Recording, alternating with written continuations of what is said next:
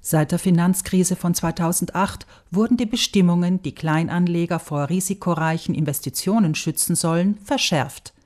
Ein Finanzberater oder ein Bankangestellter, der einem Kunden eine Anlage vermittelt, muss diesem zuerst einen MIFID-Fragebogen zum Ausfüllen vorlegen.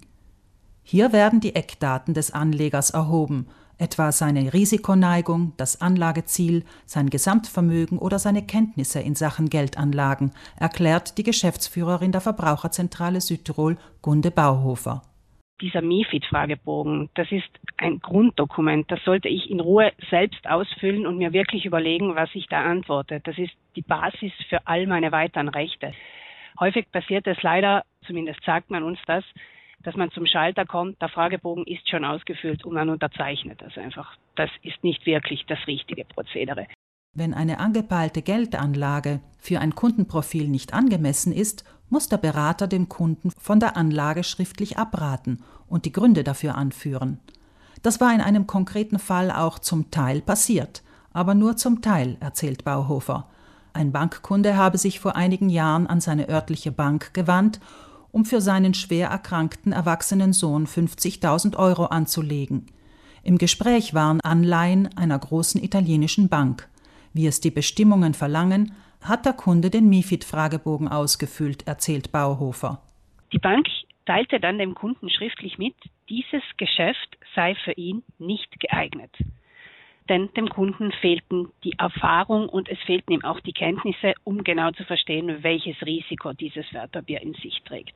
Aus den Unterlagen geht dann auch hervor, dass der Kauf auf Eigeninitiative des Kunden durchgeführt wurde. Auf eine kleingedruckte Klausel in den Kaufunterlagen hatte die örtliche Bank aber nicht ausdrücklich hingewiesen. Diese ermöglichte es der italienischen Großbank, die Anleihen in Aktien umzuwandeln, ohne den Anleger darüber entscheiden zu lassen. Während eine Anleihe bei Fälligkeit zur Gänze zurückgezahlt werden muss, ist eine Aktie Kursschwankungen unterworfen und daher viel risikoreicher. Wäre der Sparer auf die Risiken dieser Klausel hingewiesen worden, hätte er sich den Kauf wahrscheinlich zweimal überlegt. Die Umwandlung in Aktien passierte dann auch tatsächlich. In Folge halbierte sich deren Wert in kurzer Zeit. Der Kunde wandte sich hilfesuchend an die Verbraucherzentrale.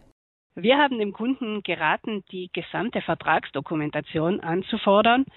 Aus dieser ging dann hervor, dass beim Kauf keine genauen Informationen zum Wertpapier übermittelt worden waren. Wir haben bei der Bank Beschwerde eingereicht, diese blieb erfolglos. Daraufhin sind wir vor das Anlegerschiedsgericht gegangen. Das ist bei der Börsenaufsichtsbehörde Consop angesiedelt. Der Arbitro per le Controverse Finanziarie, kurz ACF, hat dann festgestellt, dass diese mangelnde Information äußerst gravierend ist und hat gesagt, dem Kunden steht ein Schadenersatz zu. Und zwar genau der Kursverlust, der erlitten wurde bei Umwandlung der Obligation in eine Aktie. Diesen Schadensersatz im Ausmaß von 25.000 Euro habe der Kunde dann auch in kürzester Zeit von seiner Bank erstattet bekommen, erzählt Bauhofer erfreut. Und sie weist auf noch einen Aspekt hin. Der andere Aspekt, der in diesem Fall deutlich wird, ist, dass unabhängiger Rat und unabhängige Hilfe wirklich wichtig sind.